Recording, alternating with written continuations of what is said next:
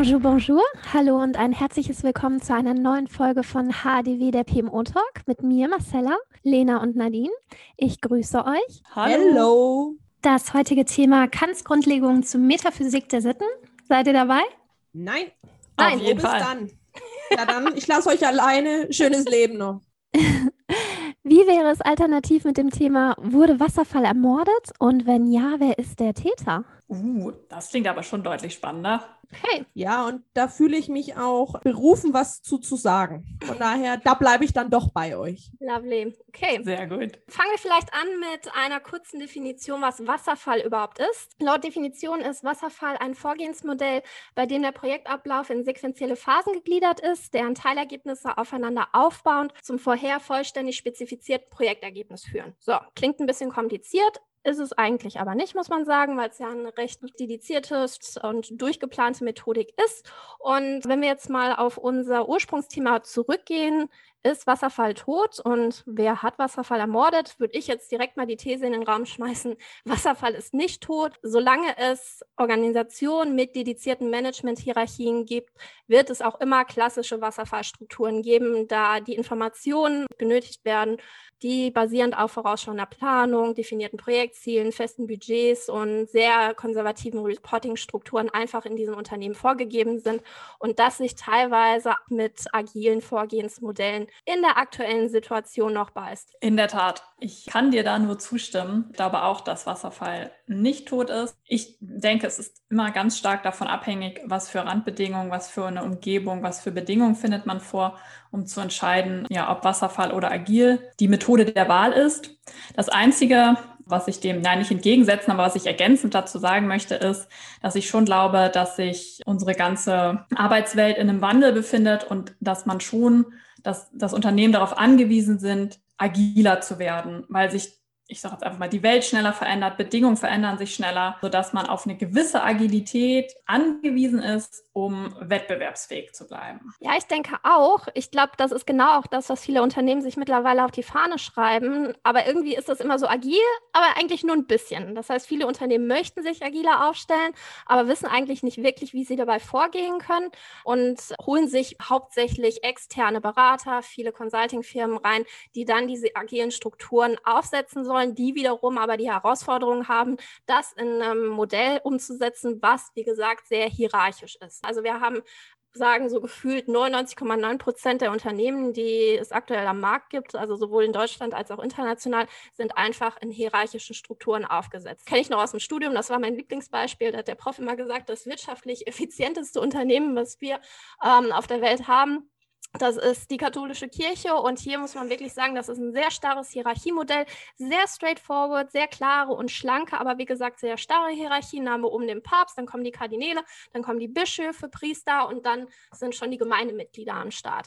Im Gegensatz dazu wird quasi als das komplexste und teilweise ineffizienteste wirtschaftliche Unternehmen der Kommunismus wiederum zitiert, wo wir wirklich ein sehr komplexes System an verschiedenen Ausschüssen und Kommissionen und führenden Gruppen und Abteilungen und Sekretariaten haben, die auf der einen Seite auch sehr hierarchisch unterwegs sind, aber so komplex, dass sie so einen Verwaltungsapparat aufgebaut haben, der wirklich im absoluten Gegensatz zu jeder agilen Vorgehensweise ist, die vielen Unternehmen jetzt am Markt umzusetzen. Und ich denke, solange es hierarchische Systeme gibt, wird Wasserfall immer benötigt werden, auch wenn wir wahrscheinlich, und da hat Lena recht, in so eine Hybrid-Situation übergehen werden oder es teilweise jetzt schon tun. Das heißt, es gibt gewisse Projekte, wo man nach Phasen zum Beispiel geht. Das heißt, man möchte da eine gewisse Planungssicherheit haben. Planung, Initialisierung wird dann noch sehr wasserfallorientiert aufgesetzt. Man möchte da genau wissen, wann, wer, was, wie zu tun hat.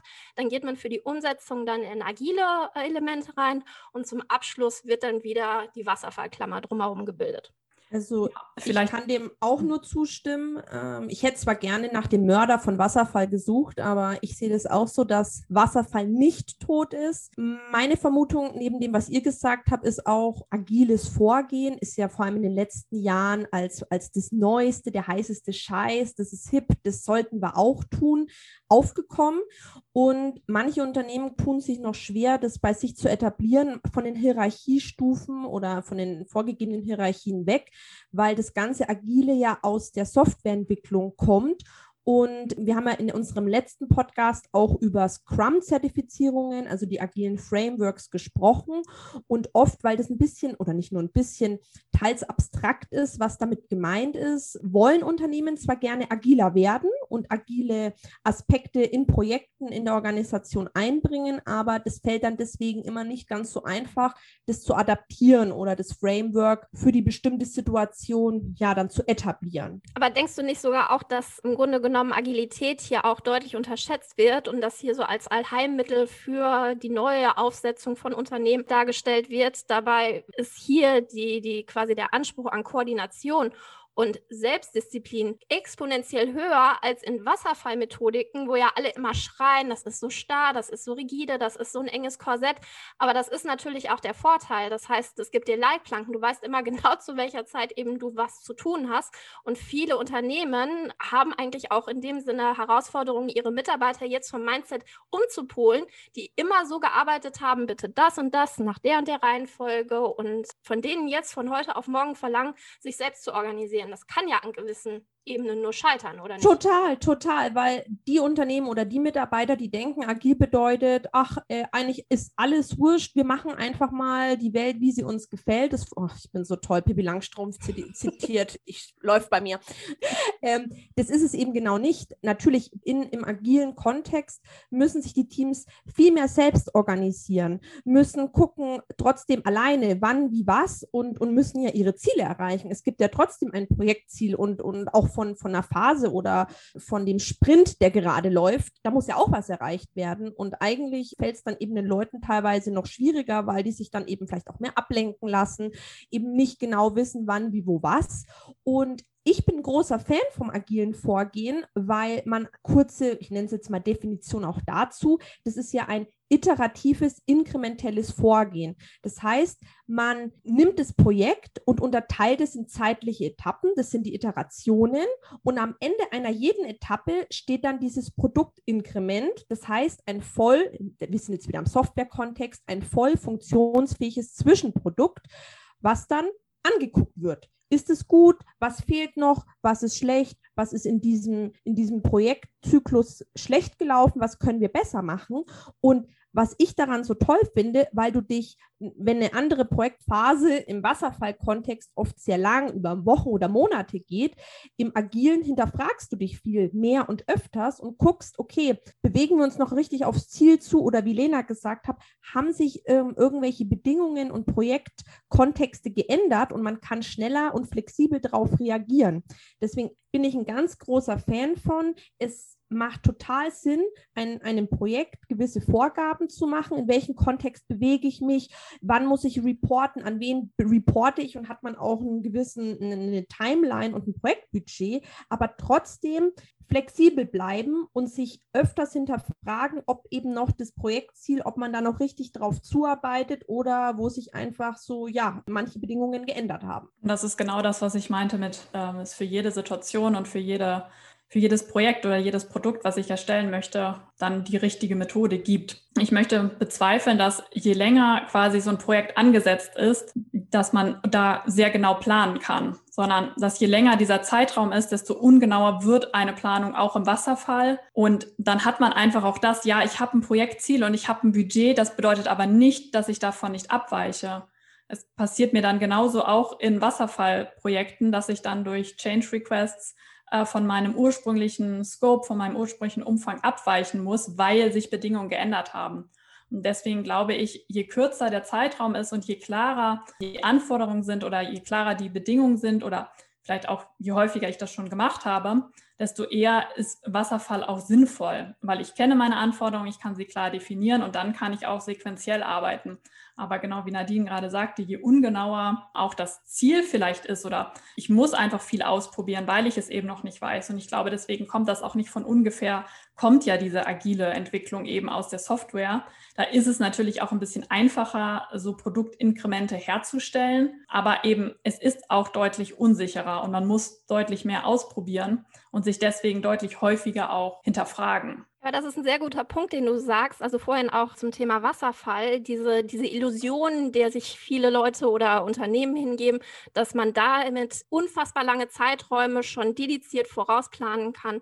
Und da werden fünf Jahresplanungen gemacht, eine Lächerlichkeit sondersgleichen. Also da kann man genauso gut die Schriften des Nostradamus heranziehen. Auch diese Möglichkeit bildet Wasserfall nicht ab. Da ist nur ein begrenzter Rahmen, den Wasserfall dann unterstützen und liefern kann. Diese Illusionen, dass man alles im Griff hat und alles bis in alle Ewigkeiten voraussehen kann, ist natürlich lächerlich. Und agil tut gar nicht so, als sei es dazu in der Lage, sondern ist da relativ authentisch und ehrlich und sagt, wir wissen es einfach nicht. Wir wissen es einfach nicht. Reden wir in zwei Wochen nochmal drüber. Und ich glaube aber genau wie du sagst, dass, dass halt viele Unternehmen und viele Strukturen noch so aufgebaut sind, dass sie eben auch Wasserfall brauchen, weil natürlich das Reporting, das Financial und das Budget Controlling ist in agilen Projekten deutlich schwieriger, also nicht per se schwieriger, aber in, in seiner Langfristigkeit einfach schwieriger und in seiner vorausschauenden Art einfach schwieriger, eben genau aus den genannten Gründen, weil wir uns viel kürzere Zeiträume angucken und weil wir eben nicht ganz so weit in die Zukunft planen. Genau, und da sind Unternehmen ja auch nicht per se mal autonom. Das heißt, eine Aktiengesellschaft, die hat auch die Reporting-Anforderungen, die von außen an sie herangetreten werden. Die können sich nicht überlegen, was sie erfassen wollen und in welchen Zeiträumen sie das erfassen, sondern das sind rechtliche Vorgaben. Die haben dann auch nicht die Möglichkeit zu sagen, nö, wir planen hier von Tag zu Tag. Die Behörde Tralala, die kann sich dann gerne nochmal übermorgen melden, dann wissen wir vielleicht mehr. Das muss aber ja gar nicht sein. Also ich bin der Meinung, obwohl ich habe auch viel zu dem Thema gelesen, es gibt auch Experten, die tunlichst davon abraten, dass man beide Vorgehensmodelle miteinander vermischen sollte, sehe ich aber überhaupt nicht so, weil das, was du gesagt hast, Marcella, ähm, wenn man in einem Konzern oder wo auch immer im Unternehmen ist und es gibt gewisse Reporting-Pflichten, deswegen gewisse Dinge planen, vorgeben, reporten und so weiter, das ist immer wichtig und das sehe ich als äußerst sinnvoll an. Aber dann, wenn man in dem Projektkontext ist da dann die Teams oder die Beteiligten agil arbeiten zu lassen und auch mal zu sagen, hey Leute, ihr kennt den groben Rahmen, ihr kennt das Projektziel und jetzt treffen wir uns mal in zwei Wochen wieder und liegt aber jetzt an euch. Nehmt ihr den Ball und macht mal. Und da kommt aber auch oft der Knackpunkt, ich glaube, in dem Unternehmen, was sehr hierarchisch von ähm, und ich sage jetzt mal konservativ aufgesetzt ist, da kriegt jeder die Krise von den, von den sonstigen Entscheidern, die hören, oh, wie, die Leute, die, die dürfen jetzt selbst Dinge entscheiden, die haben jetzt gerade mal zwei Wochen keinen, der ihnen auf die Finger haut. Und deswegen ist das immer das, viele Unternehmen wollen es gerne, kriegen es dann aber nicht hin, weil dann doch wieder jemand rumläuft und guckt, was macht ihr gerade, kommt ihr voran? Und die haben das so verinnerlicht, dieses alles muss genau vorgegeben und kontrolliert werden da mal einen Schritt einfach wegzugehen und zu sagen, okay, wir probieren das jetzt mal aus, wir lassen uns mal drauf ein und gucken, ob das vielleicht zu uns passt und einfach auch Projekte besser macht. Ja, ich glaube aber, also das, das war das, was ich gerade sagen wollte, da tut sich, glaube ich, gerade ganz viel, weil im Moment gibt es noch viel dieses entweder Wasserfall oder agil. So eine richtig vernünftige Methode, die das miteinander verknüpft, gibt es noch nicht. Das tut sich viel mal so ein fancy Buzzword, uh, Feature-Driven Development. Da gibt es eine langfristige Planung. Die Features an sich sind aber kurz, da kann man flexibel reagieren. Also es tut sich, glaube ich, ganz, ganz viel gerade in der Richtung, eben um diese Verknüpfung halt herzustellen, weil ich glaube, genau das, was wir angesprochen haben, ist auch anderen klugen Leuten aufgefallen, dass weder das eine noch das andere alleine, also kann funktionieren, aber deckt halt nicht viele Anwendungsfälle und ist für viele Unternehmen eben nicht, nicht abbildbar. Und deswegen glaube ich, tut sich da ganz viel um dieser Versuch, das miteinander zu verknüpfen und ja, eine Wasserfallmethode, um agile Elemente zu erweitern oder vielleicht auch umgekehrt. Aber Lena, wir sind schon besonders klug, möchte ich nochmal herausstellen. ja. Definitiv tue mich ein bisschen schwer damit, muss ich sagen. Also ich bin ja nicht so ein Freund von, also ich, für mich ist ja die Welt binär, schwarz-weiß und ähm, ja. Solche. Meine nicht. ich weiß, Lena, ich weiß, deswegen, Lenas Welt so, ist grau. Genau, genau. Fifty Shades of Grey, not under my watch. So Kompromissdinger sind häufig nichts Halbes und nichts Ganzes. Du versuchst mehreren Herren zu dienen. Du möchtest einer politischen Managementstruktur in irgendeiner Weise behilflich sein, die gerne alles kontrollieren möchten, immer gerne wissen möchten, was Phase ist. Auf der anderen Seite möchtest du natürlich auch innovativ, disruptiv unterwegs sein, möchtest deine Mitarbeiter auch in gewisser Weise dahingehend fördern. Und ich glaube, das ist definitiv auch, was man innerhalb von Organisationsstrukturen am Arbeitsmarkt äh, berücksichtigen muss, ähm, dass Menschen immer mehr Bock haben darauf, sich selbst zu organisieren. Das ist halt auch so ein gesellschaftlicher Wandel, der damit einhergeht, dass dieses äh, typische 9 to 5 und äh, genaue Arbeitsplatzbeschreibungen und jeder macht das, was er morgen macht, auch übermorgen und in 13 Wochen genauso, dass das eigentlich nicht mehr das ist, was die Leute haben möchten. Diese neuen holokratischen Strukturen, die Entmachtung der Unternehmensspitze, diese ganzen Beteiligungsmöglichkeiten, die man hat. Und da denke ich, werden wir irgendwann von hybriden Modellen einfach in wirklich agile Modelle übertreten müssen, weil es wird sich immer beißen. Da, da könnt ihr mir sagen, was du willst, das wird sich immer beißen. Ja, ich bin da bei dir, wenn du sagst, man, man nimmt halt auch wieder die Extreme von beiden Modellen so wie Lena gesagt hat, ich sehe keine Ahnung wann, sagen wir einfach mal in den nächsten zwei, drei Jahren, dann ein neues Vorgehensmodell, was das Beste aus beiden Modellen verinnerlicht. Team I hat 2017 eine Studie gemacht, die Pulse of the Profession Studie. Und darin hat sich ergeben, dass es schon im Jahr 2017 fast 80 Prozent aller Unternehmen, die da befragt wurden und die da teilgenommen haben, so machen, dass sie unterschiedliche Mo Mo Methoden parallel nutzen, je nach Projektkontext und dann auch ja die Teams oder vielleicht die Leute, die schon vielleicht Erfahrungen dann auch mit, mit Agilem haben, entscheiden lassen, wie sie arbeiten möchten. Also die, viele der Unternehmen machen es schon so, dass unterschiedliche Methoden parallel genutzt werden oder die Mitarbeiter entscheiden lassen, insofern es möglich ist, wie sie jetzt ein Projekt umsetzen möchten. Und deswegen sehe ich es nicht so schwarz und weiß und wir sind noch nicht da, dass man sagt Hybrid und wir machen mal ein bisschen hier und wir machen mal ein bisschen da. Das finde ich auch nicht gut und nicht zielführend. Aber wir sind auf dem Weg, das Beste aus beiden Vorgehensmodellen und keine Ahnung, wie das dann heißt. Das ist dann das, das, das Mixed-Vorgehen. I don't know, mir fällt gerade nichts fancy-mäßig Cooles ein. Da überlege ich nochmal bis morgen, dann lasse ich mir das patentieren und verdiene Geld damit. Richtig viel Geld. Ein Gesamtkonzept fehlt. Selbst die Unternehmen, die du gerade zitiert hast, die zu x Prozent gesagt haben, ja, wir machen schon ein Konglomerat an verschiedenen Möglichkeiten, um all die verschiedenen tollen Elemente zu verheiraten, denen fehlt wahrscheinlich ein übergreifendes Konzept, um genau diese Sachen untereinander zu koordinieren. Das sind Befindlichkeiten. Der eine hat mehr Bock auf agil, deswegen hat der, weil er gerade für seine Abteilung das Sagen hat, hier den Lied. Und ein anderer, der findet das überhaupt nicht cool und der macht schon seit 20 Jahren Wasserfall und deswegen macht er das morgen halt auch noch. Aber so eine neutrale Sicht darauf, wirklich anhand der Projekte zu entscheiden und nicht anhand der Organisationsstrukturen. Und das ist meine These. Die Organisationsstruktur gibt die Projektmethodik vor. Und das ist natürlich bedenklich. Das ist nicht am Projekt orientiert, nicht am Projektergebnis orientiert, sondern an Politik und Befindlichkeiten. Und das wird nicht den Projekterfolg bringen, der für die verschiedenen Projekttypen notwendig ist. Sei es ein Software-Development-Projekt, sei es, wo man ein Organisationskonzept nochmal neu entwickelt. Es gibt ja alle möglichen Projekte. Und solange es keinen gibt, der da mit Fachkenntnis neutral drauf guckt und sagt, du machst Wasserfall, du machst FDD, du machst Scrum, wird das eine subjektive Sache bleiben und auf gut Glück wird es funktionieren und häufig halt auch nicht. Da bin ich aber bei dir, dass das vor allem davon abhängt, wie die, das Unternehmen aufgesetzt ist, wie hierarchisch die sind, wer die Vorgaben macht oder eben auch nicht. Und viele Unternehmen sind noch gar nicht bereit für das Agile. Und wie du gesagt hast, manche Unternehmen, wow, die machen den Daily und denken, bei uns läuft's, wir sind super agil, wir sind super hip. Wasserfall, wer braucht Wasserfall noch? Aber eigentlich alles andere läuft nach Wasserfall. Es bleibt auf jeden Fall spannend, was das angeht. Ja, ich denke auch, weil wir natürlich sehr, sehr eng am Markt unterwegs sind, haben da alle mhm. Möglichkeiten, das mitzubeobachten und mitzugestalten. Das würde ich auch jedem empfehlen, sich hier inhaltlich einzuarbeiten, zu schauen, was es für verschiedene Projektmethodiken gibt und dann mit einer Fachexpertise an solche Themen ranzugehen und das in den jeweiligen Unternehmen zu forcieren und zu schauen, dass man hier in Strukturen reinkommt, wo man Projekterfolge deutlich vorantreiben kann anhand der Methodik, die man zuvor festgelegt hat. Und da macht es ja auf jeden Fall Sinn, sich auch mal von extern, ähm, das finde ich in dem Sinne super gut, eine Beratung reinzuholen. Jemanden, der ein Agile Coach ist oder die verschiedenen Vorgehensmodelle, das Handwerk einfach beherrscht und neue Impulse von außen reinzubringen, wenn ein Unternehmen für sowas offen ist, einfach mal zu schauen, ist denn das Vorgehen, passt es überhaupt noch zu uns und zu unseren Anforderungen, welche Projekte wir umsetzen oder wie sollten wir das zukünftig machen? Und wenn jemand externes, der sehr objektiv ist,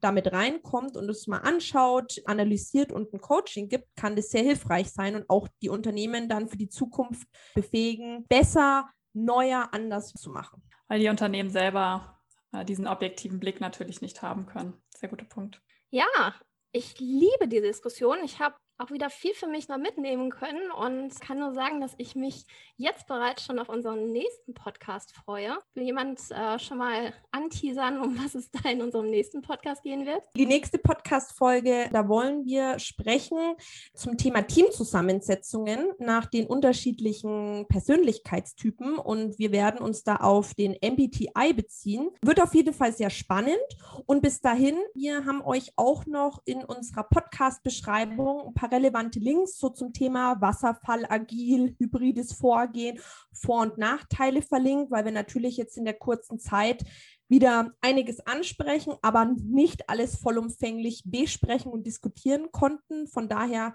könnt ihr da auch noch mal reinschauen und euch inspirieren lassen. Dann bedanke ich mich an dieser Stelle. War wie immer wunderschön mit euch und ich freue mich auf den nächsten Podcast. Ich mich auch. Bye bye. Au revoir. Tschüss.